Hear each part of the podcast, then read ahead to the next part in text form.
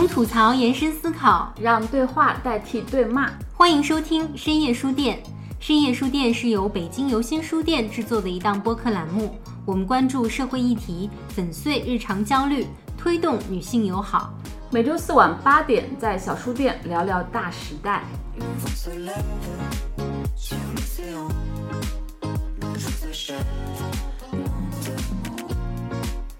我其实原本打分也是八十分，但是因为女生不能对自己太苛刻，是的，所以我就加了五分。左大人是有大雄心的，是有大抱负的，他想做泥石流的。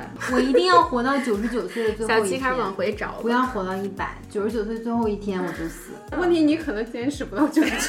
你给我删了，大过年的。撤回。我特别喜欢“江湖儿女”这四个字，因为儿女就有一种他会在大风里随时被吹倒，但是又随时会站起来。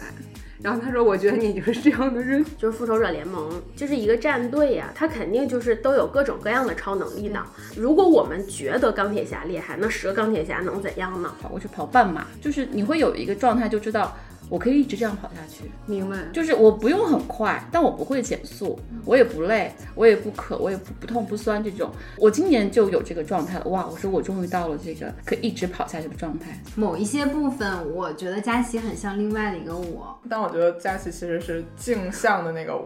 其实我觉得总裁是另一个我。总裁的话，就是让我有一点觉得说，我是不是再过几年，可能我会往这个方向去长。初见乍惊欢，久处亦怦然，就像。微风，然后又像暖阳，就是每天跟你们相处都有一种心跳的感觉，然后是一种不可取代的感觉，哦，热恋的感觉。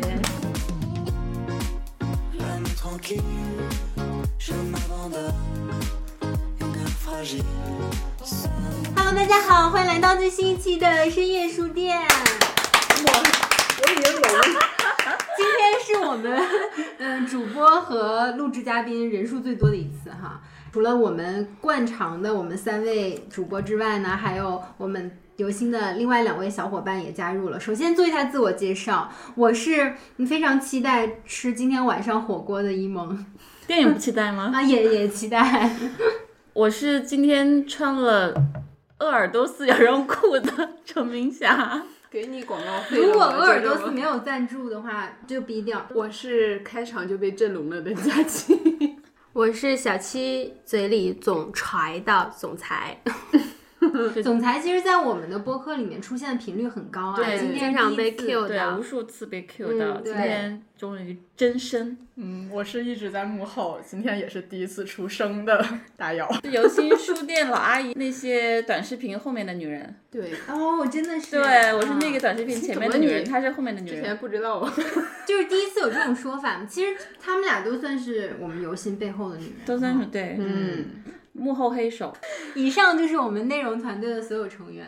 好。嗯，今天我们来聊点啥呢？因为这期节目播出的时候已经到二零二二年了，嗯，所以我们想要对整个二零二一年做一个回顾，不管是个人的，还是我们职业上的，还是我们游心所有的啊发展，还有过去一年的历程，是一个比较私人化，但是也是就是对于游心来讲是很重要的一个复盘和回顾吧。刚好是二零二一年的最后一周，对，总结这一年也是最后一场录制。我们准备了几个问题，其实这个问题不光是针对于我们自己和有心，对于收听我们节目的每个朋友，其实也都可以想一想自己的二零二一年是怎么样度过的哈，有哪些啊值得纪念的一些时刻。那我们就从第一个问题开始，请。第一个问题就是给我们的二零二一年 打个分是多少分？然后可以讲讲有哪些高光时刻，然后有哪些让你觉得哎呀还比较沮丧啊或者难过的时刻都可以。你们觉得谁的分是最低的？啊，可以预测一下。我知道谁是最高的，那不用猜。肯定总裁大人最低呀，总裁大人很严苛的。我是八十四分。妈，还 有好精准啊！对，我打满分。哇哇！然后最高分已经出。我今天也在路上想了又想，想了又想，发现就是还是一百分吧。哇！不能再高了。喝白酒吗？请问？史上最高分。那一会儿谁分数最高谁请客吧？好呀好呀，咱们就这样定了。好的好的。我零分。我负分。我今年一无是处，一无所有。那大姚呢？我是八十五。嗯，我是八十分。我九十分。先说一下我为什么给自己打八十分。嗯，因为这是我一贯的作风，就 是嗯，我对于人生不能有特别高的那种期待，就是我觉得八十分就还可以嘛，比及格还是多很多的，但是离满分还是有一定的距离的。我对我自己要求也很严格。妈呀！然后，啊，今年就是很高光的时刻，我觉得一个是运动的时刻，因为我今年开始健身运动了。然后健身运动之后，的确给我整个人的身体状态、精神状态，包括很多思想上的改变，我觉得其实也和我运动有关。其实我们在健身那期也聊了挺多的了。另外就是所有站在舞台上，然后包括在公开的那种场合去表达的时候，我觉得都是我的高光时刻啊。今年我们其实也有一个小小的突破，就是我们走出了游心，然后走到了呃企业里面啊去做一些分享吧。然后我觉得那个时刻是让我觉得，嗯，特别满足，然后特别幸福、特别开心的时刻。哦，嗯，然后如果说到小沮丧的话，就是今年整个感情生活还不是很顺利。连优质偶像都塌了，你怎么找到好男人？太难了，这不怪你。嗯，真的，因为男怪人 you know。就是男人。对，但是我觉得对于感情，我还是充满期待的吧。然后虽然感情上觉得不是很顺利，但是对于我自己来讲，我还是在和每个人相处的时候，还是有一些收获的。等一下在关键词的时候，我可以给大家分享一下。嗯，OK，Move on，下一个最低分，下一个就是八十四分，然后我讲一下这八十四分的打分逻辑啊。我一讲出来可能就比较老派，因为我在上学的时候还是有那个优良中差的那个老太等级张了，突然不知道。等级那个 班主任出来，对，嗯所以可能就是跟我差不多年龄的人也都知道，就是八十五分到一百分是优秀，嗯，然后七十五分到八十四分是良好，所以我呢就是差一点点就优秀了，所以是八十四分，是这样的一个打分，我嗯，忘了上学还有这件事。我真的不记得了。所以你觉得自己还不够优秀？差一点点就优秀了，嗯那嗯，什么样才叫优秀呢？优秀的绵羊，可能总裁永远觉得自己离优秀差一点点。我的人生里啊肯定是趋近一百分，但是不能等于一百，这是我的人生的打分逻辑。哎，我也是这样，我也是我是比一百分低一点的一百分。我一定要活到九十九岁的最后一天。小七开始往回找，不要活到一百，九十九岁最后一天我就死。问题你可能坚持不到九十，你给我 shut up！大过年的，撤回。我觉得高光时刻还是说，在今年上半年四月份和五月份，大姚和小七陆续加入到我们团队的这件事啊。从六月份开始到十二月份，可能哪一个月去问我的话，我可能在今年的高光时刻的总结，可能都会说到这件事儿，因为我觉得缘分还是一个挺玄妙的事情。现在可能在回忆当时去面试小七和大姚的时候，还有好多细节历历在目。我觉得就是我们一起能变成一个整体，然后也一起度过这个二零二一，真的是一件特别幸福的事情。哇，所以你们两个就是总裁二零二一年的两道高光。对问题是我我也是这个高光，是收获也是你是光本光，互为高光。对奥特曼吗？沮丧时刻就可能可能大家心里也都是这个吧，就是大师去世，大师是我们书店的一只猫，不想多说吧，一说又有泪崩。对对对，还是很失去了一个资深的游行的员工。零零一号，嗯，大姚突然感觉我说的好长，如果要说的话，很好。我其实原本打分也是八十分，但是因为女生不能对自己太苛刻，是的所以我就加了五分，达到了一个优秀的那个标准。应该加到一百。这个底层逻辑咱俩是一样的，哦，就是一个是工作上，工作上就是我上一份工作作息也不太稳定，然后整个人就是随时都是 stand by 的一个状态。其实我觉得那个事情本身我还是可以做的，但它除了商业价值以外，可能没有太多的内在的自己想要表达的、传达的那种价值在。就是在去年三十一号的时候，我们还是在拍摄的状态当中。当时其实那天拍摄本身挺早结束的，八点吧。然后呢，我们就一直在收拾影棚。我的领导呢，就在我收拾影棚的时候找了一些借口，就是他去处理他自己家的事儿或者怎么样。他可能就是不太想做这些杂事吧，就都丢给我。我一个人收拾到了大概十一点多。那天晚上有五月天的那个线上演唱会，当时我是在回去出租车的路上，听到了只剩最后几首歌了，然后又一边听，然后开始哭，就想自己到底为什么就是 要 emo 时刻来的有点早。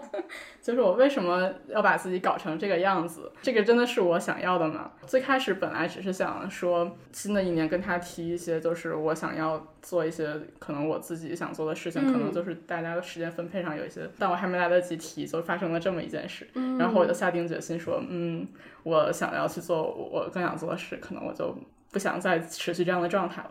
然后就离开了。离开之后，就是来到有心嘛，就是所以这个就是整个的状态也好，怎么样也好，是我很舒适的一个状态。然后，所以我觉得我今年是可以达到一个八十五分的一个水！对，然后生活上也是，因为之前也不太规律什么的。其实你一直在 stand by 的话，你就算你有闲暇的时间，你其实自己心里是很。紧张和焦虑的，你没办法去安排自己的事情。然后到游心之后，我就发现，哇，这个时间，首先我是一个比较规律的作息，所以我可以去提前去安排自己的生活的事情，而且游心的调休是非常灵活的。其实规律生活是很积累灵感和创造力的，尤其是持续的创造力。就是咱们当时分享过那本《创作者的一天》，嗯，天才理想生活那本书里面讲的，所以你这个状态就对了，一百分。嗯，情感上，因为之前也是你的工作室就只有两三个人，你就跟只能跟他们交流，他们又都是比较爹味儿的那种，就是你在他们面前你是啊，你既然都这么牛逼了，那我就不说话了吧。后来离开之后，我就和我之前的一个半个领导、半个同事，就是我甲方，然后我们一起去云南玩了一趟，半个月的时间。嗯，然后那个过程当中，一个是我终于有时间去。出门出一趟远门，而且是真的和人有了真实的这种连接，我就觉得特别的爽。在疫情的这个大的背景下，我觉得能出去那一趟，而且那个时机选的很对，我就觉得特别的开心。嗯哇！然后，所以我就觉得我今年是可以达到一个八十五分的标准的。就听你讲下来，应该一百分，那就一百分。然后该我了是吧？我是九十分。其实我这就完全拍脑袋的，我我应该是打一百分的。其实真的是挺挺满意的。我今年比较特殊吧，我觉得没有什么高光，也没有什么沮丧。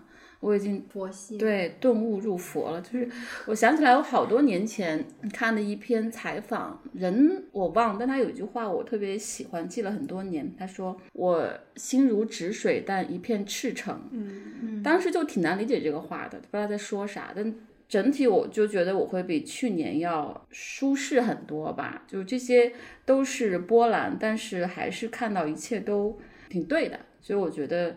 可能就是比去年要稳定很多，这也是我今年虽然没有戒酒，但是我都是很开心的时候喝酒。我觉得不是减压式的喝酒，今年就是因为开心而喝酒，所以我觉得今年的状态要比去年更好。而且我希望一直是这样的状态，因为大起大落其实有时候也会让团队的状态不稳定。所以，我今年其实有一些小的波折，都我觉得都迅速睡一觉就好了。因为你们不跑马拉松啊，我我也没有跑过去跑半马，就是你会有一个状态，就知道我可以一直这样跑下去。明白，就是我不用很快，但我不会减速，我也不累，我也不渴，我也不不痛不酸这种。我今年就有这个状态了，哇！我说我终于到了这个可以一直跑下去的状态。哎，一百分吧，又一百分，第三个一百 分，无限递加。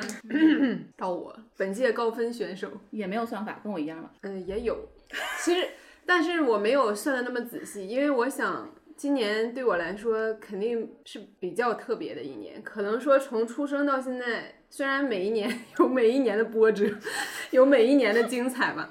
但今年这种时间分布啊，还有状态是比较不一样的，尤其是在你工作之后，这一年是呃完全不一样的一年。因为我是五月加入有信的，所以说正好劈成两半儿，上一半的人生和下一半的人生。我今天早上我在回想，我就说我今年上半年都干什么，我毫无印象，我就感觉好像是二十年前的事，肯定还是不完美的一年，但是它是一个在气质上满分的一年。就是这样一个抽象的描述。我的高光时刻就是，首先肯定是加入游心了。其他的高光时刻，我觉得就是最近特别明显的一个感觉，就是我发现我能帮助到更多女性了。哦，以前我觉得就是自嗨吧，或者说你跟你身边的几个好友反复的说。但是你也感受不到自己的能量能传多远，或者你顶多就是我发条微博，我这样文字表达。但是现在是具体的，身边的人他会来跟我交流，虽然我可能也帮不了他们什么特别大的事情，因为他们这个危机也不是三言两语就能解决的。挺神奇。我就想，哎，最近来找我的人，我跟他们也没有怎么联系，并不是很熟的朋友，而且是亲戚嘛，平时也完全不关注这些事情，我就很诧异。我说他们怎么突然来找我？我在想，是不是我身上可能真的有什么看不见的能量，就是能量电波已经传过去了，就把人给吸过来。我当时觉得真的好神奇。然后另一个高光时刻就是没有了。我以为还有，突然的呀，不超过三个怎么就是这两件事情极度的高光 哦，很棒很棒。所以就是氛围一百分，没计算过。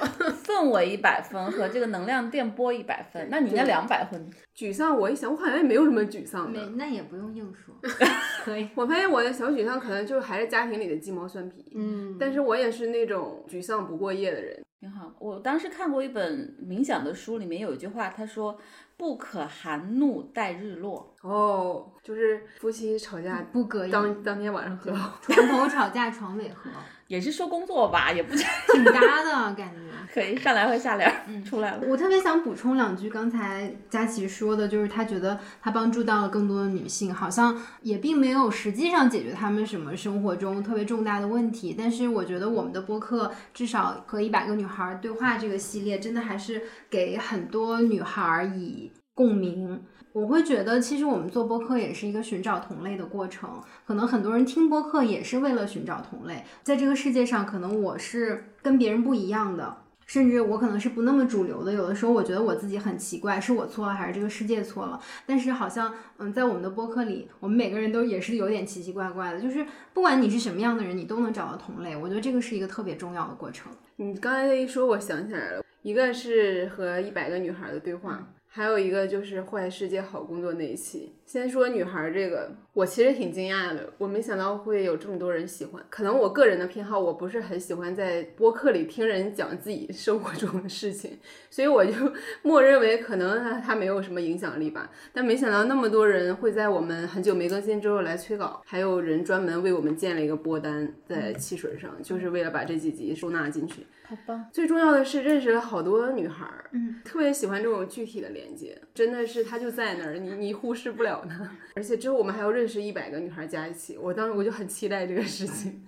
然后就是那个坏世界好工作，虽然那一期我们刚录完的时候也不是很有信心，但没想到就我们习以为常的事情，其实在普通人听来是很羡慕的。我觉得我跟大姚可能有这个体会。其实我们刚来的时候也会有点惊讶吧，就是说，哎，我们的这些事情竟然可以在这 这么嚣张，就是，但但我们很快可能接受了，就忘了我们出场设置其实是挺不敢想象这一切的，所以我们会觉得这期节目可能不会很好，但是在外边的人听来还是觉得哇，就是还可以这样。我们忘了当时的那个感受，有一个误判，听了很多遍，我发现。那个氛围是我挺喜欢的，做节目的氛围，就是它没有那么的流水线工作的感觉。嗯，我们有笑有泪，而且都很意外，就突然对，就互相点燃嘛。我特别喜欢那个氛围。这两个节目是让我比较印象深刻的，也是高光时刻。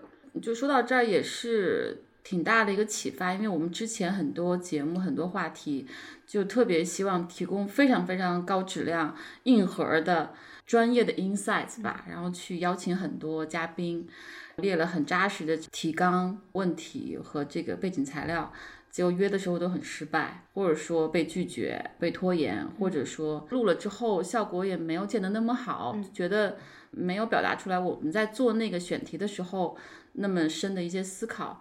反倒是后来找不到嘉宾，那算我们自己来聊吧。我们把我们自己目前的，哪怕是还非常粗浅、还不够成熟、还会不断的去迭代的这些认知，都真诚的结合我们的经验分享出来。反倒后来发现效果更好，所以我觉得这个是一个特别大的一个启发。就是我之前从工作开始就做宏观经济的报道、商业报道，然后管理，其实都是跟这些所谓的 big name 去采访、去沟通。大经济学家、政府的核心政策的官员，然后大 CEO，包括一些科技公司创业者。所以我后来就是还是会很关注他们的声音，包括我现在朋友圈也是，这些人有非常多的话语权，然后在指点江山，在讨论世界形势，在指点别人的生活。但是真正很多人的声音是被埋没的，就有很多人他们在所有的平台出现说话，哪怕他们非常了不起，但我真的有点厌倦了。我真正比较被打动的还是从 GQ 采访了一个小红书的博主，他讲他的抑郁症，包括他后来整个的。被数据绑架和他和他的同伴们的这种挣扎，我那时候发现，其实我们离真实世界太远了。我们会讨论看到薇娅被罚钱，但是我没有看到那么多那么多很真实的博主的真实的生活，包括我们那么多女孩她在经历的生活。所以我觉得这点，也许我们就是我们有心真正的阵地和使命吧。就是我们这个系列叫和一百个女孩对话嘛。之前我们也看过一个视频节目，叫送一百个女孩回家，对吧？其实那个节目本身没什么，它就正常的一个访谈节目，只是它的场景是在车里面。这个标题我就蛮不喜欢的。我觉得为什么要送一百个女孩回家？女孩不需要你你送，她可以 自己回不想回家。对呀，强行送回家，就像强行相认一样那个。嗯，所以我们希望把女孩放在一个更平等的一个平视的一个角度，就是我们和她对话，我们让她去发生。好，那我们就接着第二个问题吧。正在听节目的朋友也可以想一想哈，自己二零二一年的关键词有哪些？其实是我每年复盘的时候都会问自己，问很多朋友，就用一到三个词去定义或者总结你的这一年，还都挺有意思。让总裁先打个样。对，我先来，我先来，那太好了，我就第一个词儿就是 特别老生常谈的一个词，就是感谢。感觉到了春晚了，已经咧到耳。不对，应该感恩感恩的心，感谢有你。我在做手语表演，但他们看不见。对，小七在做手语表演，就是这个词儿就是太普通了，太接地气了，但是就是还是每年都要讲。但是我这个顺序也是想强调一下，我觉得第一个感谢还是要感谢自己，就是二零二一年。嗯，总体啊，身体健康，情绪稳定，活得还不错，还 做了一个小手术。对对对，小小的。对，然后其次就是要感谢我们团队所有的小伙伴的陪伴啊，就是嗯，又经过了一年，就是彼此见证自己的眼角和嘴角又多了一道皱纹。没有。然后再有就是感谢我们的会员、读者、听众、粉丝们。哎，感觉我是最后一个。这领导发言就是不一样，感觉晚会要结束了。对，就在高屋建瓴，对对对对对，大家就是跟我们真是从相识到相知到相爱，是用行动、经历、金钱。啊，一直来支持我们，然后希望二零二二能够 购买我们的会员卡，有更多的金钱。对，然后要感谢各位金主爸爸来选择有心，相信有心，还是希望在二零二二我们能够一起搞出更多具有创新性和探索性的一些新的合作啊，而不是这种就比较知识化的合作。我觉得彼此都有很多想象力可以释放。很同意。对，第二个词儿就是先苟着。苟是苟且的苟，三苟嗯，对。然后这个就转一下，就稍微文绉绉一点讲，就是蓄力。我觉得可能跟现在这个大背景相关啊。我讲一个不确定性这件事儿，大环境不确定性啊，什么什么的不确定性。其实我觉得这两年我们都比较明显的就有这种感受。我周围有一些朋友之前是在那个新东方当老师，然后教培行业这件事儿，大家其实也知道。但是，嗯，他之前入职的时候是做英语老师嘛，那个时候这个收入还是颇肥的，嗯。然后在我们小伙伴之间呢，可能会被家长就是拿出来当别人家的孩子，啊，看看人家的选择呀，或者怎么样啊这些。然后这个教育行业这个大环境的这个政策也是受影响，他现在要重新开始做自媒体，可能好多事儿都要从零开始，包括我们现在就讲这个地产行业也是。我记得就是我刚毕业的时候，能进地产行业还是一个比较引以为荣的事情。那个时候还是比较标榜着高薪啊，就是大公司啊这样的。今年这个大环境也是地产行业，就是整体这个势能就是都往下走啊。中国经济动能切换了。是的，所以就是嗯，现在再去看大规模裁员呐，或者是内卷啊这些词的时候，就是刚毕业的时候可能也想不到这些，好像。没有什么事情是一定是完全笃定的，所以我就觉得联想到我们现在在做内容的这件事儿，其实也是，我觉得就先蓄力，或者说先苟着，还是做我们自己完全想做的事情。说自己想要说的话就可以了。包括女孩的事儿，刚才佳琪和一萌都有聊到，还是我跟一萌发微信是吧？讲一个别的事儿，就聊天聊出来的这么的一个项目，就是他之前策划的这个缘由。可能一开始是总裁先想到的这样的一个概念。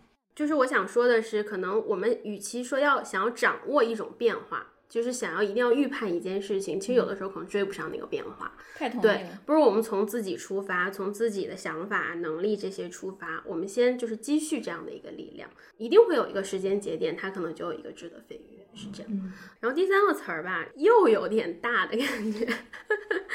第三个词儿就是尊重。这个词儿呢，是我就是今年可能感受特别特别深的。呃，人一旦经过了三十岁之后吧，就有些时候这个晚一点的叛逆期可能就来了。近两年我的生活当中，经常会有人，尤其一些长辈啊，就是可能会告诉我说，你应该如何如何如何。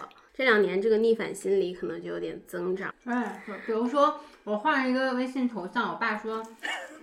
女儿，你这个微信头像不好看，还是要换成你在哪里哪里低头什么那一张。我说我愿意。对，就是我还是挺讨厌生活当中别人去俯视你，或者是一种以优越感的姿态去对待你和你交流。仰视你也很讨厌的。对，我觉得就是任何年龄啊、经验啊、阅历啊、权力啊、资历啊，甚至数量，我觉得都不应该成为。俯视别人的一个资本，嗯，而且就是生活当中呢，我会觉得没有什么特别多大是大非的事情，我觉得观点其实就是碰撞嘛。今年就是播客界经常讲的一个综艺，就是《再见爱人》，咱们也大家都有看。当时就里面老王和雅琼的那一对儿，其实我们大家就反过来看就是这样的。我觉得就是他一定觉得是是非的问题、对错的问题，但实际上就是一个向左，一个向右，不同选择的这样的一个问题。所以我觉得，我既然三十多岁，我过去的三十多年都是很认真的生活的。那你不是我，你为什么要这样 去评判我的生活？我比较坚持的就是说，交流观点的一个大前提是平等。那平等的大前提就是尊重每个人的个体差异。我觉得这样可能我们的交流才是有效的。但是你知道吗？很多人不是像你这样子认真活过的，他可能到五十岁了，他都稀里糊涂活的。那还希望大家认真的生活。对，先认真生活，你才敢于做深思熟虑的决断。好，格局大，一下沉重了。我的可以对冲一下总裁大人的，因为我的三个词儿非常的少女。我的三个词儿是对、甜、糖果。你这是幼稚，不是少女。好吧。我们书店本身就有这个，既是价值观，又是方法论，就对的人带来对的人，但是对的人还要做对的事儿，做什么事儿很重要。所以我觉得今年就这个感觉挺好的，就是人也对，事儿也对。然后我们从四月份直播的这个转成播客，到年底发现我们那个时间也挺对的，所以这个对是贯穿全年的一个感受，就是一个特别核心的关键词。第二个是甜，我就觉得今年的很多滋味，包括刚才我说高光和沮丧，其实我更多时候都觉得挺甜的。这个甜是全方位的，包括跟你们每一天在一起工作，这个感觉是像在热恋的这个感觉。其实包括我们也来了一些比较对的客户，虽然还不够多，因为我们去年有一些客户是因为关系啊，或者说因为呃只是试试看啊等等，他并不真正了解你、理解你。但我们今年真的收到了一些陌生客户，他觉得我们对。而我们觉得他也对，嗯，包括还有一些，其实，在勾搭，虽然还没有做很多事情，但是我觉得客户很多也慢慢对了起来，这个就挺好的。然后所谓的糖果，我就其实我从前几年开始就发现，我老觉得我有一些特别特别想做的事情，可能它有一些模糊，但是又比较的确定，特别确定我要做一些事情，但是它到底是什么样的路径去实现，又是比较模糊的。很早就意识到我是一个。特别残缺的人，就是我的技能非常的这个单一，就是我是一个光说不练，眼高手低，想法很多，然后落地很差的人，所以我特别特别需要好的搭档，就是包括去把我一些非常不着调的想法枪毙掉，包括那个告诉我哪些是值得做现在做的。然后我觉得，每当我工作当中或者生活当中出现这样一个人，我觉得哇，上帝送了我一颗糖果。其实之前在腾讯，我也有几个这样的朋友，有那么两三颗吧。我觉得真的是有一种上帝送来一个糖果给我那个感觉，就他给我一个赏赐，也是一个暗号，告诉你是对的。你看，你可以这样做，等等。所以我觉得去年到今年，我就是上帝开始撒糖果给我，真的是。就去年我就说过，我说这个一丹和一萌都是我今年最大的礼物，真的是，因为我生活当中都蛮平静了，也比较的稳定吧，反倒不是说有什么大的惊喜。但是我觉得工作当中，真的我觉得我收到了很大很大的特别惊喜的生命的礼物。然后今年我又收到了更多的糖果，所以这是我的三个字，是不是还是很少女吧？Candy Crush，有时候我们觉得，好像你随着年龄成长，包括比如说我们看《爱情神话》，你会觉得到中年之后，你不会有那么甜恋爱的感觉了。但是甜是有很多滋味的，有一些是这种轰，像这个什么跳跳糖一样，对。但有一些就是那个滋味是你特别特别值得品味、细水长流的。我就是觉得真的可以永远在初恋和热恋。因为你值得，因为你每天在更新，你们的生活每天在不断的去变化，遇到新的挑战，然后遇到新的机会。嗯，结束，吃点糖果。好吧，我第一个词其实也是刚才也分享过，只是总结一下，第一个就是重新开始嘛。包括我四月份刚加入有心的时候，也发了一条朋友圈，把我四月份之前去的大大小小的地方，包括甚至很久没有去过的公园，拍了一些照片，然后发了一个朋友圈。最后一张是一张完全空白的一个图片，写着就是留白，就是新的开始的意思。挺心机。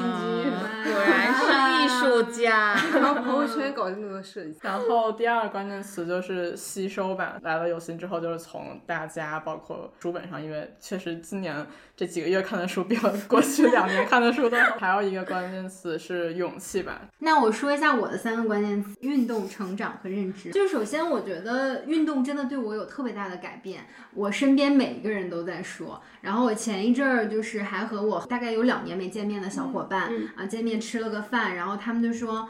哇，你真的瘦了很多！我之前看你朋友圈发的照片，我觉得这 P 的太严重了吧？真人真的是瘦了挺多的。当然，我觉得瘦就是我现在运动到这个阶段，已经不是我的目标了。我现在已经不太上体重秤了，偶尔吃多了也不是特别担心，因为你基本上运动个两三天就又回去了。太棒了！是运动给我的一个嗯特别大的启发。我之前在咱们和李文姐的那个群里面我也说过，我觉得就是嗯，其实，在情感上也给我一个很大的能量和支持。因为有的时候你在亲密关系里面，可能有的时候会有一些沮丧啊、难过的一些时候。嗯，我每一次运动的时候，我都觉得自己变得更坚强，然后更坚毅了。而且运动完之后，能够给我很长时间的那个快乐的感觉，就是有一种自己变强大的感觉。嗯耶！嗯，第二个词是成长，就是我觉得过去的一年我成长了非常多。一个是跟我觉得来到有心有关，我因为我身边的每一个人，不管是我的领导，还是我的同事、我的小伙伴，我觉得和你们在一起工作是我的荣幸。实话实说，真的是因为你们每一个人都非常非常可爱，我真的真心的非常喜欢你们每一个人。我不知道为什么。哦，喜欢到这应该留在下一趴，为什么？就是我觉得我真的成长了很多，但总整体上我还是一个非常不成熟和幼稚的人。我希望我一辈子都能保持这种不成熟和幼稚。我希望我一辈子都是一个不像职场人的在职场里的人，在工作的人。这个成长很大部分是我心灵上的成长，然后跟我和每一个人接触当中的一些成长吧。我希望我能一直在成长，但我还能一直保持比较幼稚的状态。哎，我听过一句话是，是一个讣告的记者，他给另外一个作家，他去世之后写的一句话，他说他一直在成长，但一生都未长大。对，这就是我追求的状态。嗯，小孩的那个童真嘛，很大部分就是他对世界保有好奇心，然后他还是本着一个开放的，然后觉得对一切事情都充满好奇，觉得一切都是不是说已经确定会有个既定的答案。我觉得人最怕的就是。到了一定年龄之后，自以为自己很成熟，觉得自己掌握了世界的真理，看所有的事情好像都看得很通透。我不想做那样的人，因为我们在做内容嘛，其实也是非常需要你的创造力啊，你的想象力，然后你的好奇心。没有这些的话，其实你也很难做出很优质的内容。所以就是我希望我能保持这种状态，但是我一直在成长和学习。嗯，然后第三个词就是认知吧。其实认知和真实就是他们俩就是相辅相成的。我觉得这一年就是我对于我自己的认知更清晰了，然后我对于他人的认知好像也比较清晰。他人尤是谁呀其是尤其是对男性吧，就是我觉得在女性主义这一块，好像我去年又比我之前大。跨了一步，虽然我觉得还有很多可能需要去提升的一些地方吧。我特别感谢海马星球的那个恋爱脑的那期，因为我一直觉得我过去是一个特别恋爱脑的人。然后那期节目我反复听了，没有二十遍，也有十几遍吧。哇哦，就是每一次听的时候，我觉得好像我都能获取一些新的一些能量，然后你会对于两性关系啊，对于亲密关系，就是有一个全新的认知吧。然后你不会再觉得恋爱是你生命中最重要或者是唯一重要的事情。然后我也希望以后自己能够做一个更坚定也更勇敢的人。到我了，我这个可能有点儿 少女，我想用五月天的三首歌名来形容。哦，今年，首先就是《疯狂世界》哦，这个，因为我这一年分割成了两个世界，但是上半年的世界我也不觉得它非常的无聊，因为我去各种奇怪的地方面试，我觉得这个经历 特别的有意思，有意思，有意思。之后有机会的话，也想跟大家分享一下，如果我们有什么关于面试的第三弹、啊，第三弹就对啊，聊坏世界面试第三对，真的这个过程极度的可笑，就各种荒谬、戏剧性的东西发生。下半年就是找到了新的工作，所以是两个非常不一样的状态，就是疯狂世界。第二个词就是跟大姚撞的那个总裁笑抽了。勇敢，嗯，我人类的那你这比勇气高级到哪里？勇敢比勇气好听啊！不是勇敢，我觉得勇敢就是人类最高级的品质。像善良啊，或者说什么同理心，因为人还是生下来他还是多少有点善意的，就是只是说这程度不一。我觉得不可能一个人生下来纯坏，对吧？但我觉得勇敢真的是需要不断的训练出来的。所以我觉得，我要是能给我封“勇敢”这个词，那我这一年真的是太可以了。哇，其实来游心就是个勇敢的决定，就是我们 互相勇敢。我们比较冒险而已，没啥。对，最后一个词就是那天也提到了，就是相信。那我觉得这个词形容今年简直是太对了。十八岁的时候就觉得我能改变世界。我的微博置顶的一条微博是我二十三岁过生日的时候，我的 soul mate 就是他把我之前自己剪的视频片段和一些我平时说过的话，他都放在那里，就做了一个视频剪辑送给我。因为当时我是马上要毕业就要去工作了，所以我是满怀期待的。然后我就转了这条微博，我就说我会改变世界。然后我就一直置顶，其实我置顶的那一刻我还有点 不好意思，我就想说，哎呀，这让人看了还以为你做啥事儿了呢，其实啥也没干。但是我就想说，我就放在这儿，就是每年我来看一眼，检验一下自己，看这个视频我会不会觉得羞愧。呃，当时还有一句话让我特别触动，也是我的苏妹写给我的。当时是贾樟柯那个电影《江湖儿女》上映的时候，他又给我写了一封长信，他就说。我特别喜欢“江湖儿女”这四个字，因为儿女就有一种他会在大风里随时被吹倒，但是又随时会站起来。然后他说：“我觉得你就是这样的人。哦，江湖儿女但。是当时我就觉得可拉倒吧，我就是完全不行，因为我那时候工作一点都不顺利，然后做的是自己完全不相信的东西，甚至一度觉得我这辈子可能就这样。我不知道你们有没有这种感觉？有有过，就是虽然很年轻啊，才工作两年，但我当时觉得我这辈子应该就这样了，应该不会有好的东西。然后今年我又翻到这封信，我就觉得。哦，我终于可以重新开始相信我曾经相信的东西。我觉得我相信我还是能继续创造的，然后这个世界是允许我创造的，就是今年的关键词：重新相信。哦，而且要永远相信。其实我们也特别期待听众朋友们可以在留言区分享一下你二零二一年的几个关键词。对，嗯，第三个其实就是我们游心的一个传统啊，我们每年都会优良传统。进行一个复盘，进入夸夸群时刻。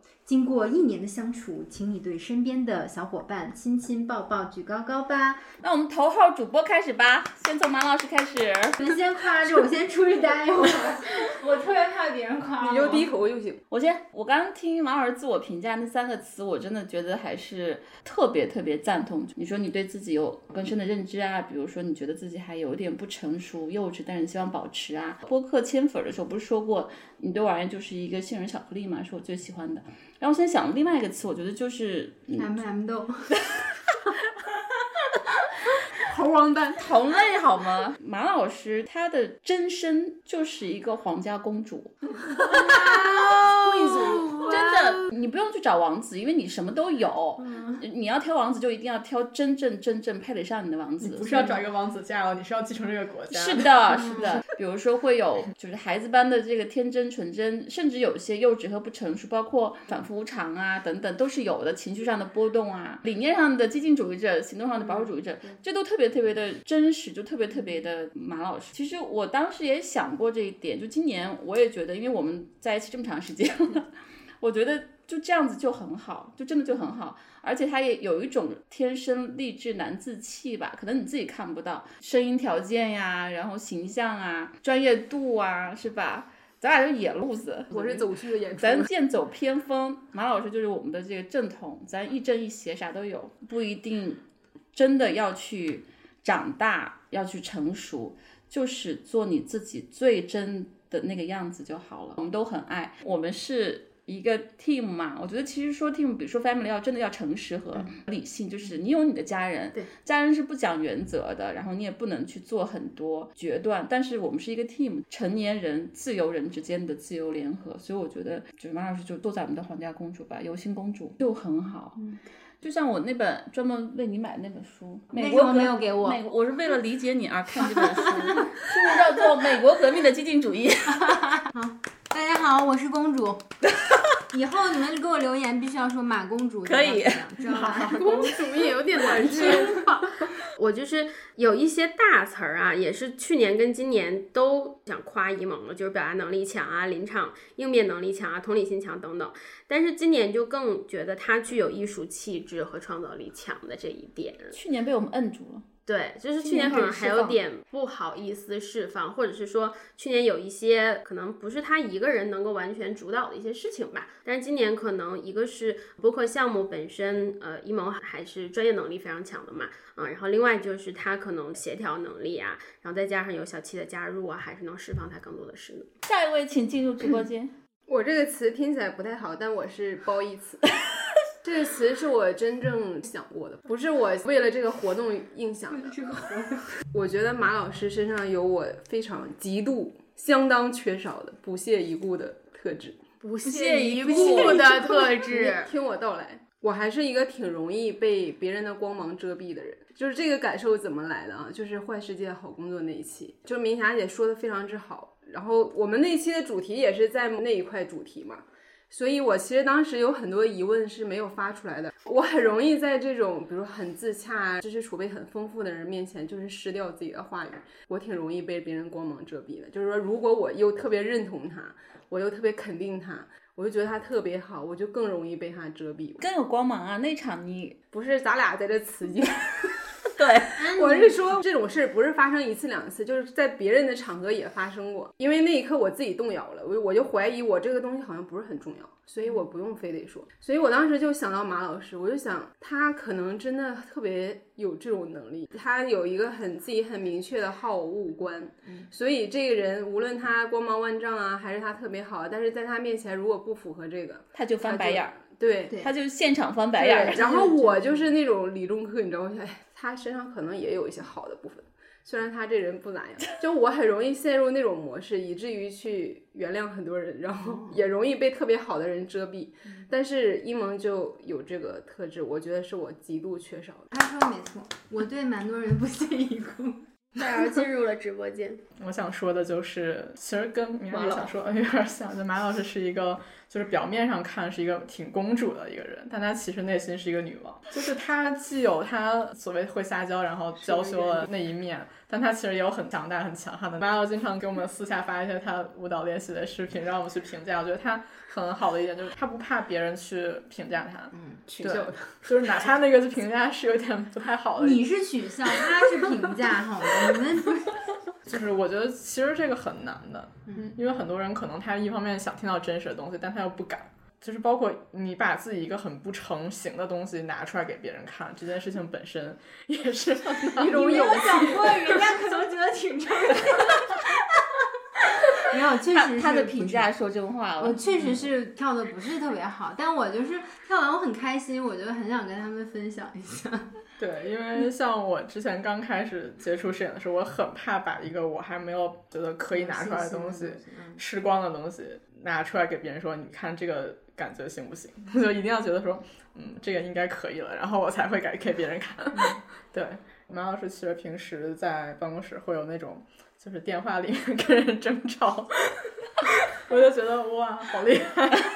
真的对，可以。我要报警，我要告他，你都不值得一告。我觉得这份勇气就特别的值得我去学。反正我就是觉得大姚整个人给我的感觉就是特别的又专业又敬业，然后又舒服，因为他特别喜欢心理学嘛，在我们很多选题呀、然后平时去交流的时候，也呃会说很多他自己的一些想法呀，他的见解，嗯，他内心特别坚定，就是他有一个特别坚定的内核的一个这样的人，最简洁准确就是人狠话不多。哎，对，还有就是我们上次分享那本书《创造力》里面那个第一个特质吧，就是沉默。静止不动，但是精力充沛。哎，是的，的，特别的就有脑子吧，真的是带着脑子在工作，高效、靠谱。我觉得其实大姚才是我们这个团队真正的扫地僧。这边本来自己写的是沉稳主见，能独当一面，但是我觉得跟一萌和米霞姐讲的词儿也都挺一致的。可能大姚给我们整体的这样的一个感觉。大姚刚来的时候，其实四月下旬了，已经是。然后我们五月份有一个对于我们游讯书店来说是比较重要的一个活动，就是我们五幺五的时候的一个生日会。然后今年呢，已经是游讯书店两周岁的一个生日了啊。我们从五一过后就进入了比较密集的这个筹备的一个阶段，所以大姚来了之后，其实就有点临危受命的那种感觉，整个就是节奏就不是一个日常工作的那样的一个节奏。然后当时是给大姚了一个比较重要的一个工作，就是在摄影摄像这一块儿做这个模块儿的一个负责人，嗯，然后当时我记得我们就是全体开会去做分工、做调度的时候，大姚其实之前就已经把很多事情在脑子里过了一遍，他就已经列下来他想要代办的一个 list 了。嗯，就这个问题，启动会嘛，或者动员大会，我就他就说好多。到大姚那边的时候，大姚就说我们是在这儿解决一下，还是散会之后我们说？然后我说啊，那单挑还是 行哦，然后我说啊，那就散会之后再说一下吧啊，就因为其其他人都在那边嘛。当大姚开始说这清单的时候，我就已经被征服了。正翻了。因为就是他列的所有点都是非常关键的点，但是要自白一下，我也提前都想过了。你长到总裁大人的心坎儿上了，而且那条片子真的是很惊喜。就首先是他出来的特别快，好像就生日会的第二天吧就出来了。因为之前我们做一些活动都好慢的。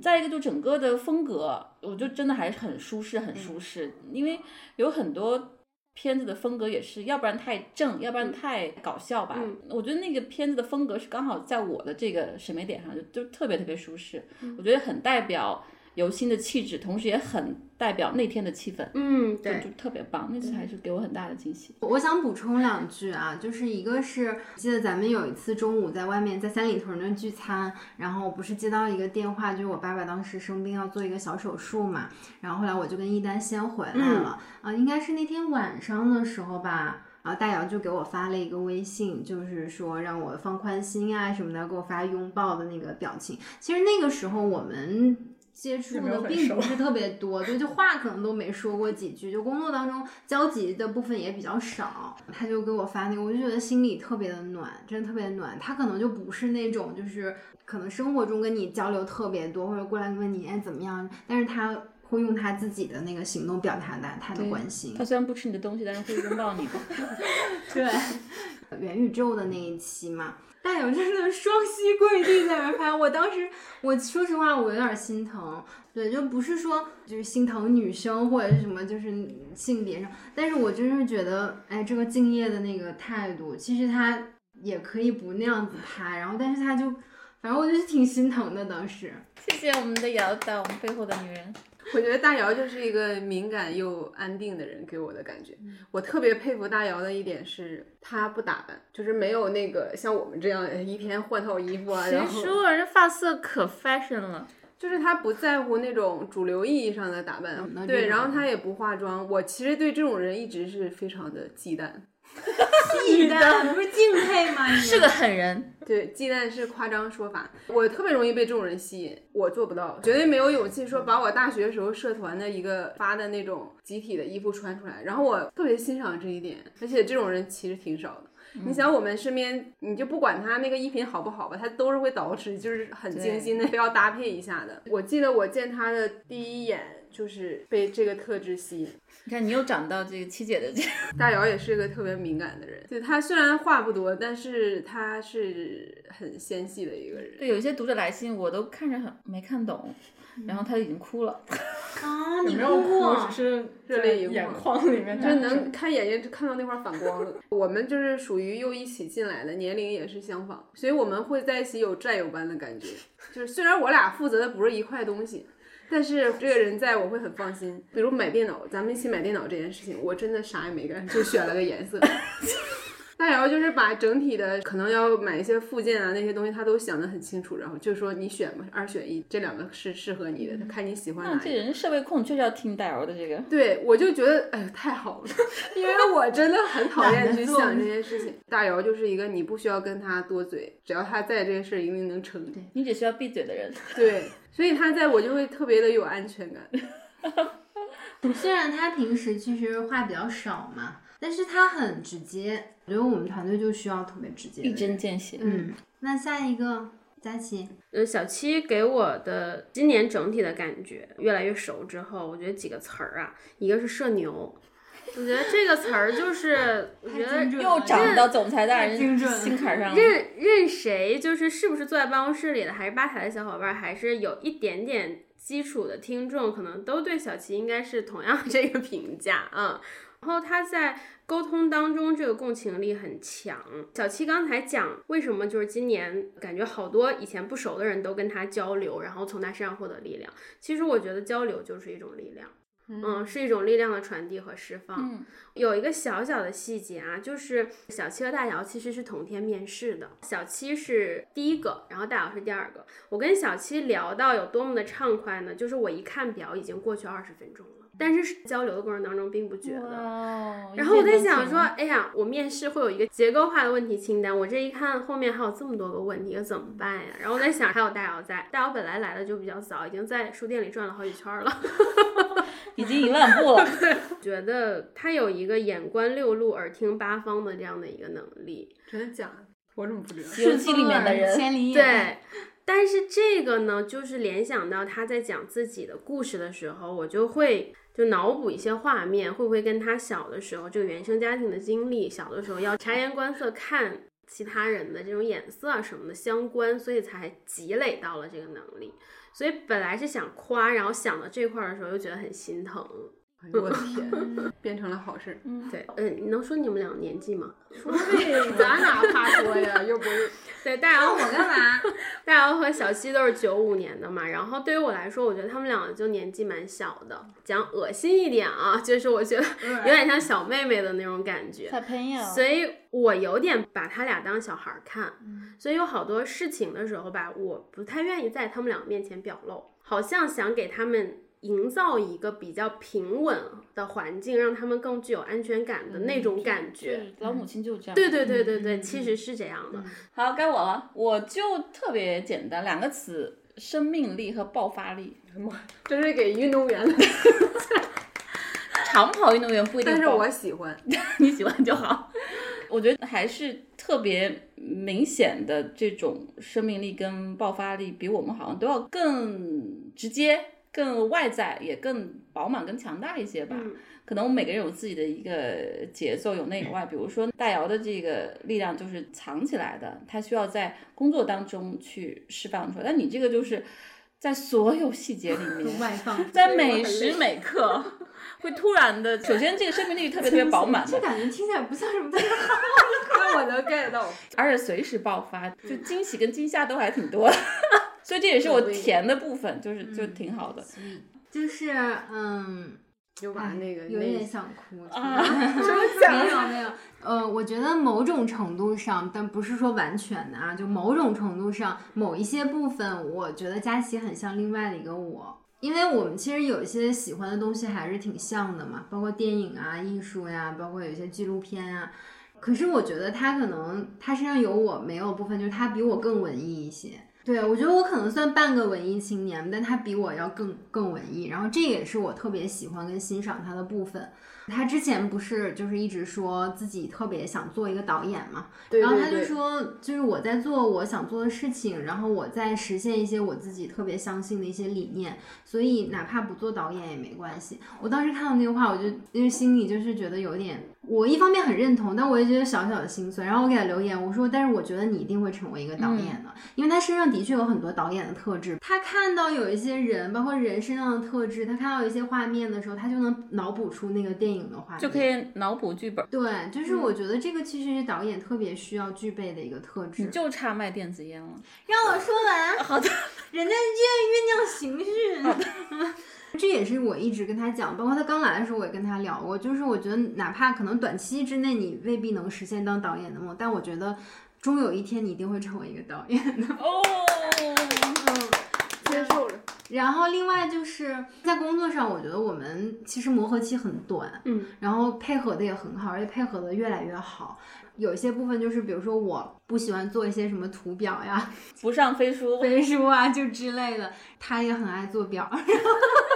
做表，不是，就是他喜欢 制作一些图表，还有一些文档，我们就是搭配的就特别好。反正我我希望我们能够一直搭档下去吧。哦，其实就是正好是他说我的那一点，就是他说我对一些人不屑一顾啊。然后其实我想表扬的也是他这一点，就是他总能看到人身上的闪光点。我就是那种就是好恶特别明显，就我喜欢你这个人，你怎么着都行；我讨厌你，我可能一句话都不想跟你讲。对，但他总是那种，比如说我们在说某一个人或讨论某一件事情的时候，他就说。我我其实也能理解他，我觉得他其实也是怎么怎么样，有他自己的理由，有他的道理，而且他那个经历什么的，我觉得这可能就是我比较缺乏的一些点，就是可能我的好恶就是太极端、太尖锐，但是他总是能发现一个人身上的可取之处。所以你俩还是得合体。对，所以我就是希望能够和他一直搭档下去吧。哇，今日最有爱的表白。嗯，希望能以后创作出更好的节目，然后有更多样的表现形式。哦，我们一定要去看他的首映礼了，一起去看他的首映礼。都没认识东西。然后之后吃火锅继续。天哪！这个是一个约定啊。嗯，但那天晚上我可能跟刘德华他们，刘德华是在你片里演哪一头羊去了？就是可 是演你舅舅，那有点浪费。马老师说佳琪是世界上另外一个他们，但我觉得佳琪其实是镜像的那个我，就是镜子里，我们两个是一体两面的那种感觉。哇，三我体，是我们仨。你看，佳琪是社牛，然后我其实有点社恐，然后他其实想法什么会很飞，然后我的话就是那种我一定要把它写的很很也很严谨的去罗列下来才行。他就很外放嘛，然后我是比较往内敛、内收的一个人。包括我们两个之前就是在办公室只有我们两个人的时候，就是他一直在我耳边就是说说说说 说，你是唐僧是吗？然后虽然我就是也没有怎么太给他言语上的回应，但是就是他说的那些东西，我都是能够理解和感同身受的。对，大姚是有倾听的。只是觉得有点烦是吧？就戴着耳机在倾听。对呀、有些感人的，因为我这中间也一直想他会不会有点烦躁，看来没有。就我上一趴关键词说那个勇气，嗯。其实佳琪给了我很多的勇气，包括他去跟，就是他做一百个女孩或者怎么样，去跟不认识的人也好，认识的人但是不熟的人去交流，然后去就是说我们有一个这样的东西，你要愿不愿意来，就是给了我很多的那种呃勇气吧。因为我是一个，就我哪怕对这个人很感兴趣，但是我可能就只是点赞之交，或者就看一看他的那个默默关注。对就好了，我不会敢去说真的，因为我自己的好奇，然后我就去跟他聊，然后说，哎，你怎怎么样怎么样呀？然后你这个经历什么什么什么的，他只是社牛本色而已。对，然后但是看我这不是把我的高中同学也找来了，对吧？对，哇这个很好他的故事特别的精彩。对，然后其实我确实觉得“勇敢”这个词比“勇气”这个词多一个东西，就是行动。就是你给了我很多的勇气，但这个勇气目前来讲更多的是体现在那个没让他观念上，但是行动的东西还是相对更少。所以停留在气还没敢。对，这是你自己的事。我的意思就是，你你这个勇敢的这个东西，就是嗯。哇！二二年继续。总裁的话，就是给我一直以来的感觉，就是好像让我有一点觉得，说我是不是长大，也不是长大，变老之后也会变老，变老，你说 六十了。再过几年，可能我会往这个方向去长。一旦总裁就是也是很稳，然后很有条理，然后每次都我从几个维度，然后说一下这个 然后等等等等。所以之前会觉得说，那会不会就是因为我的那个 劳动合同上的直系属领导是王一丹。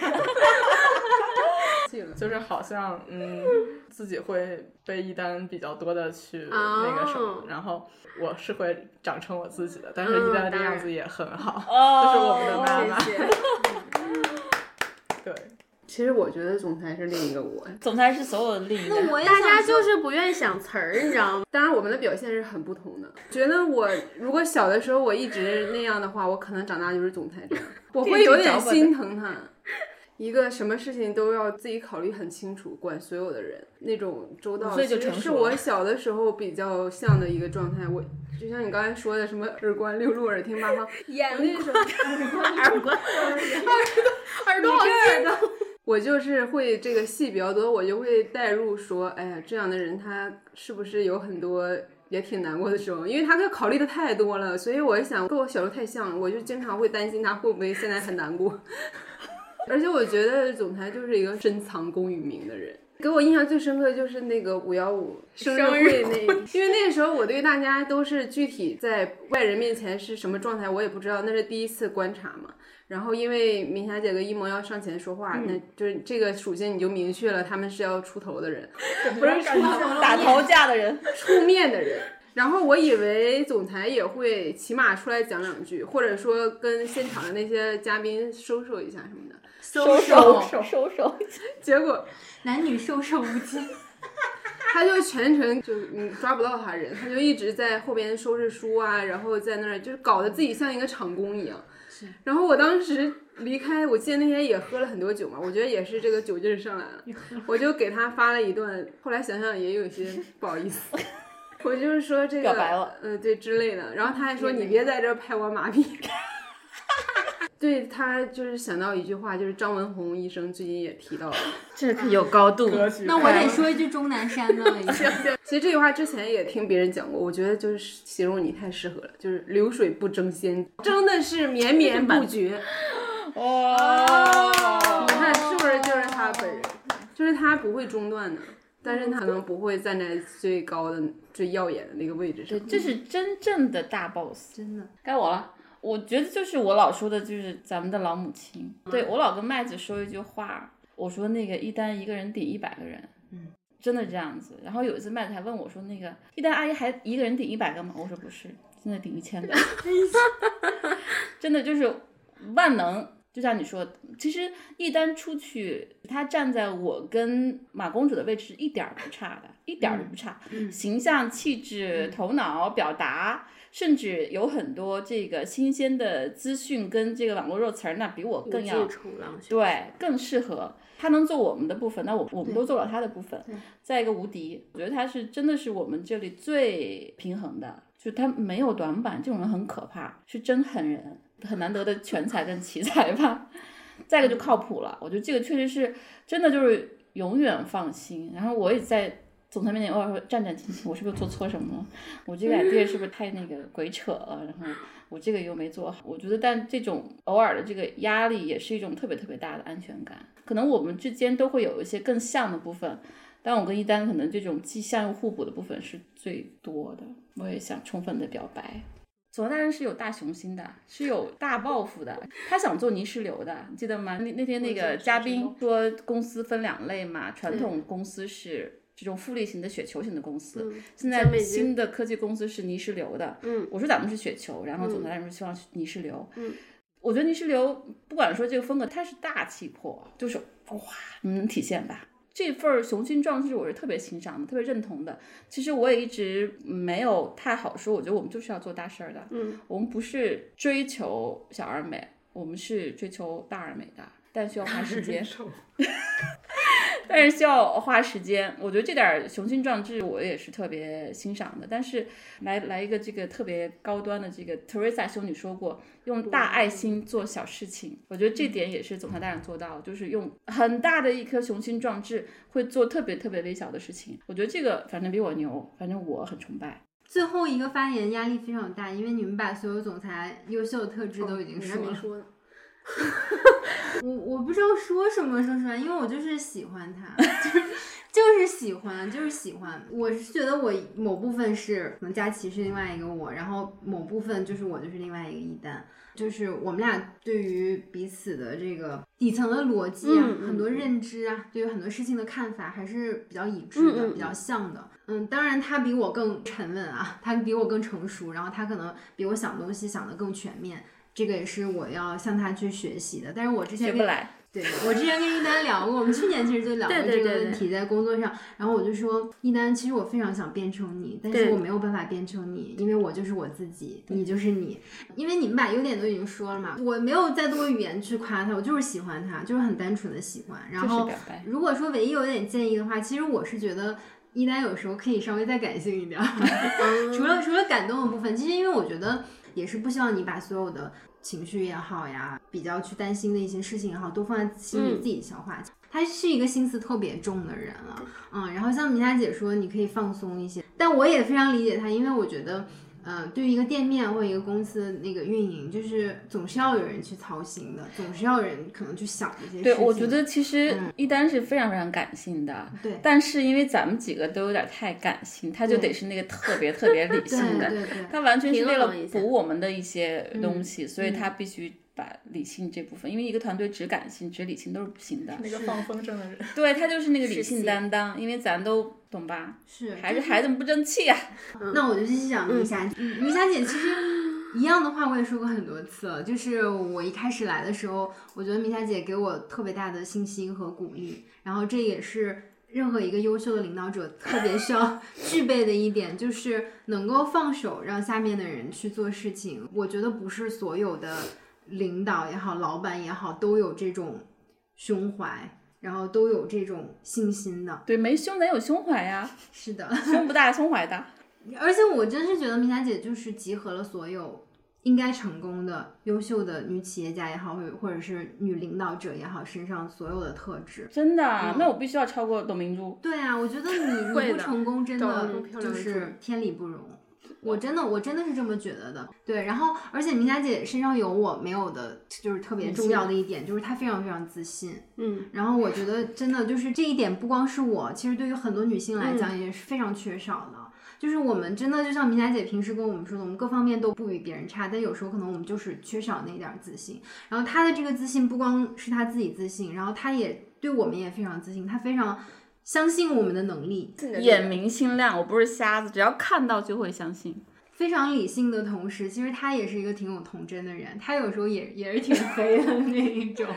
对，就无论从领导的角度、职场的角度也好，就是从你这个人也好，我觉得就也是非常喜欢你。好的，收到，我也爱你。嗯，第一个优点就是，我觉得米娅姐是一个看书非常快的人，希望你 在心里面保持这一点。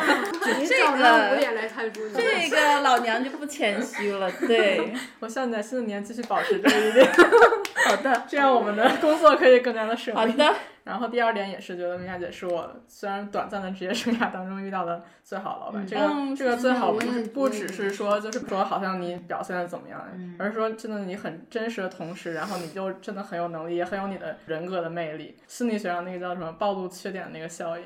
就是你虽然就很强大的一个人，但是你有一些瑕不掩瑜的一些 小的，比如很能干饭 等等，比如这不是优点吗？很快。比如脱稿啊 对，就是会觉得这个人更加的真实。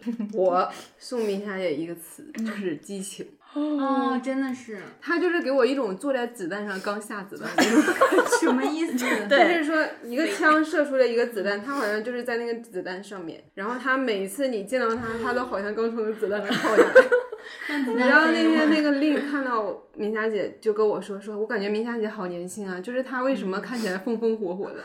我说她每明霞天姐走路。特别快，我就跟不上她。你知道吗觉得高跟鞋，这个就是激情，是我受益最大的地方。然后我哦，这句话就可能有一些拍马屁的感觉，但我是认真的。我当时还没来游戏的时候，我听说这有个女楼，我跟总裁接触的时候也略略微听说了明霞姐是一个怎样的人。然后当时我回家跟我妈说，我说我觉得这个人应该是我的贵人。然后我还想说，等我入职了之后，我就要在什么他过生日的时候给他写这句话，然后。我就把那个场景想的可好了，就是那个然后着回家画面的味道。对，结果后来听总裁说，很多人给你写小作文，我当时想，那我绝对不行，我不能泯然众人矣。对我，是是是收到不少，但还是挺期待你的。我觉得你比麦子写的好。很多倍，虚长二十年，虚长，麦子几岁啊？你知道吗？不要在意这些细节。所以我要是说我以后要能保持明霞姐的激情，我就太牛了。而且我觉得在别的同龄身上，我很少看到这种激情。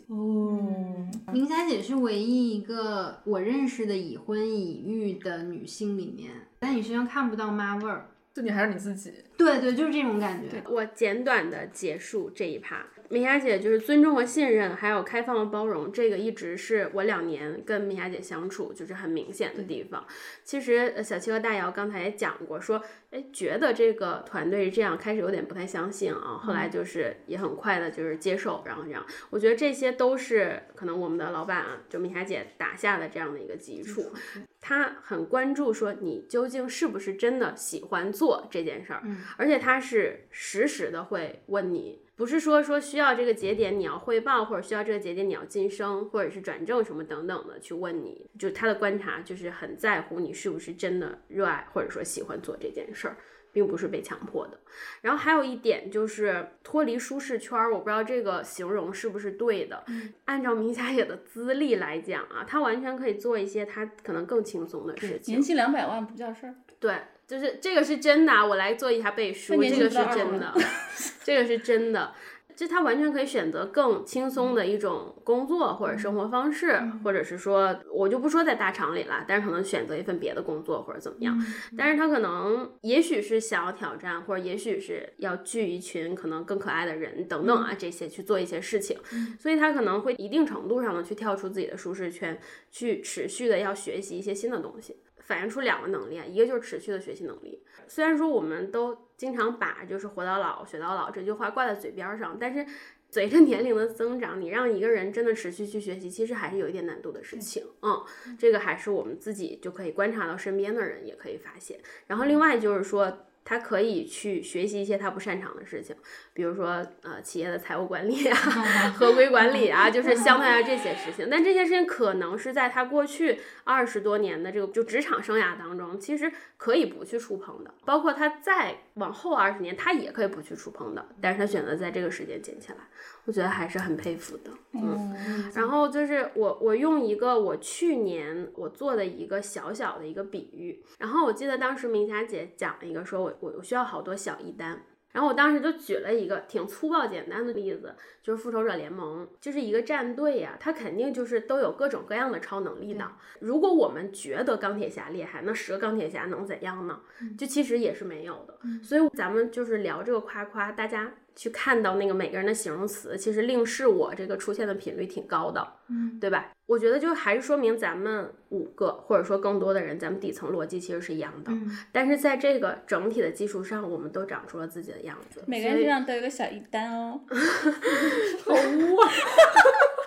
为什么污？反正团队的作战能力就是一年比一年强。好，结束。哦，我要再补充一句，就我觉得明霞姐是一个很快乐的人，对对啊、然后为什么我们公司氛围这么好？因为有一个很快乐的老板。如果老板每天都愁眉苦脸不快乐，那这个整个团队的氛围也不会好的。对我确实是挺快乐的，因为就你们都让我很快乐嘛。我刚才说，不止快乐，也很甜。因为你，所以我。好啦，进入下一趴，就是我们最后的一个问题，也是问所有听众的一个问题：你的二零二二年最大的期待是什么？我先说吧，就两个词，一个是纯真，一个是创造。我就要达到这两个词，你这两个不是都满格了吗？没有，都没有满格。我做的事情得让我觉得已经极度纯粹到像一个孩子一样那种高级的情感 才行。但现在就是 like a baby，毕竟今年是半年之后才开始工作，所以就不算。创造也是，我觉得我们在播客上还有太多能发挥的了。现在还是属于一个比较基本的状态。我不是说内容不好，就是说形式啊各方面，嗯，空间太大了，力量还没有散发出来。明年就是这两件事情。我的呃，二零二二关键词一个也是蓄力，就是这个蓄力，希望自己在更多输 输入的同时，有更多的输出。这个输入一个是技能上的，就因为我其实想在视频上面的能力有有些增长，然后今年其实也也有这个计划，只是因为工作然后 被搁置了。包括就像明霞姐对于职场咨询的执念一样，我对心理咨询也有一些执念。好期待！然后我是准备用那那一笔奖金，然后去明年去学习考试。我我我还挺多的，有个人的也有团队的。我先说我个人的吧。我一直说我对我自己的定义是一个表演者嘛，然后我还是挺有一个说那个单口喜剧的一个梦的。我希望对，就是我其实每年都会给自己列一些去 New Year Resolution，但是今年就是我在这儿立一个 flag 吧，如果没有做到，就是希望大家监督我。就我希望我在二零二二年能够去开放麦说一场哇，你会比那个 Nora 更火？这是 Nora 吗？就是能说一场，就是试一下吧，就这是我一个夙愿，这样子。好棒！全体捧场。然后另外就是，我希望我们的内容团队在二二年能够更多的走出去，不管是走到其他的企业呀、公司呀，或者是比如说其他城市吧，能够遇到更多的有意思的人，更多的采访对象，更多的好玩的嘉宾。然后另外就是。我写了一点，就是跟佳琪刚刚说的一样，就是希望能够发掘更多的可能性。这个可能性可能不仅仅局限于在播客上。我们经过了一年多，然后大半年的这个磨合，其实团队已经越来越成熟了。我们对于彼此也越来越了解了。其实我们还是有很多潜质、很多可能性可以去挖掘和发挥的。去年明霞姐就跟我说了这个话，那我还有点存疑，我觉得，嗯，我还有那么多可以 挖掘的吗？但今年我特别笃定，我觉得我们每个人身上都还有更多。可以挖掘的，然后另外就是希望为女性做更多更具体的事情吧。就是我觉得我们这一年多的努力还是有一些成效的，但更多可能是在一些表达输出啊、理论的一些层面。我希望明年我们能有一些切实可行的、真正能够帮助到女性的一些具体的事情能够哦，两句话，我特别想送给我们有心的每一位小伙伴，在座每个人都是这样，我真的非常真心的，就是爱你们每个人，喜欢你们每个人。你们也知道，我这人也装不出来。初见乍惊欢，久处亦怦然。哇，每天都怦然。就像微风，然后又像暖阳，就是每天跟你们相处都有一种心跳的感觉，然后是一种不可取代的感觉，哦，热恋的感觉。我这个就是真的一个很大的期待，就是希望世界和平。对，没有疾病。对，第二个就是我还是希望在全球范围内这个疫情能够平稳。我知道这个词儿又有点大，但是 我想落到就是我还是比较怀念我们普通人的，就是个人的这个出行生活能够回到二零一九年以及以前的那个样子。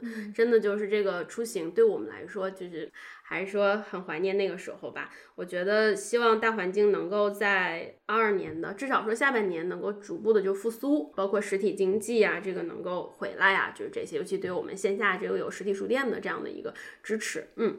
然后第三个就是我真的非常非常希望我们团队在明年能够非常稳定，真的是非常珍惜大家啊，像宝宝一样珍惜。在一 起。对，所以说这个还是说有许个愿，希望不要有太大的这样变化，就不允许有变化。嗯，我觉得我们每个人还是在自己做的事情当中能够获得满足感和成就感，真的非常在意就是这个顺序，还是说满足感优先，成就感其次。这个包括在呃小七和大姚述职的时候，其实我也讲过这件事儿，还是有一个自己评判的标准。最后一个就是我个人在工作和生活当中能够更从容。嗯，好的。我我也不是大压轴啊，就特别简单。就是我之前老说的一句话，就是要对自己有信心，要对时间有耐心，对吧？我觉得这个大家都已经有共识了。所以我想这两个词再叠加新的两个词，就是野心和好奇心。我觉得我们大部分女性，尤其是年轻女性，都那种真正的野心还不够，ambitions 吧，就是其实是在这个社会不太被鼓励的。但是我看到确实是你们的潜力，包括我仍然觉得我自己还是有很多可释放的。你像我都一把年纪了，我还有那么多的可释放，那别说你们还在生长，我觉得就是特别特别认真的去，甚至是任性的去生长，然后去充分的绽放，真的是想大一点，再想大一点。然后就是好奇心，因为我去年到今年开始真正自己单独去操盘一个 business，其实还是有很多学习、思考、反复的过程的。但是现在我就觉得还是好奇心要大于好胜心，因为我们做的是一个呃内容产业，然后做的是这个社群，包括我们要连接很多人，希望去真正给别人带一些价值和能量和支持。那真的是我们对别人的生活，对更大的世界，一定要让好奇心大于好胜心。哪怕我们都是做播客，我们做书店，我们做读书会，我们做视频，但是还是让我们充分的释放我们的好奇心。好胜心一定是会走向数据，走向流量，走向 KPI。嗯，但是我觉得也许我们可以把 KPI 往后放，让好奇心更多的生长。最后一个，我觉得就是想象力。嗯，我真的觉得我们想象力还是不足够，尤其是基于我们每个人的这个能力、兴趣、我们的潜力，加上我们几个人的合力，我觉得真的想象力可以更大面向全宇宙去生长。对，我觉得真的是。打开，让你的所有的感官都打开，其实也是好奇心。当你这感官都打开之后，那很小的一个灵感、一个接触，可能就变成一个巨大的一个想象力。游行以后会变成什么样子，真的是太值得期待了，不可估量。好，我们也谢谢谢谢几位的分享，然后我们也期待听众朋友们可以分享一下你的二零二一。那就二零二二，让我们继续相亲相爱的一起走下去吧，在一起。我们要去看《爱情神话》，还有吃火锅。好，拜拜，明年再见。赶得上吗？明年你就是明年发，你这零二三年见。我说的是公历年的那个，我呃农历农历农历年。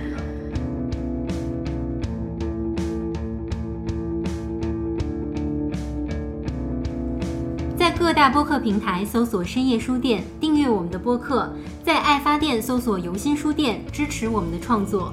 关注微博“游心书店”和公众号“每日游心”，及时获取我们的最新活动消息。也欢迎大家来游心书店以书会友，我们的地址是北京东直门东外五十六号创新园区。深夜书店每周四晚八点，在小书店聊聊大时代。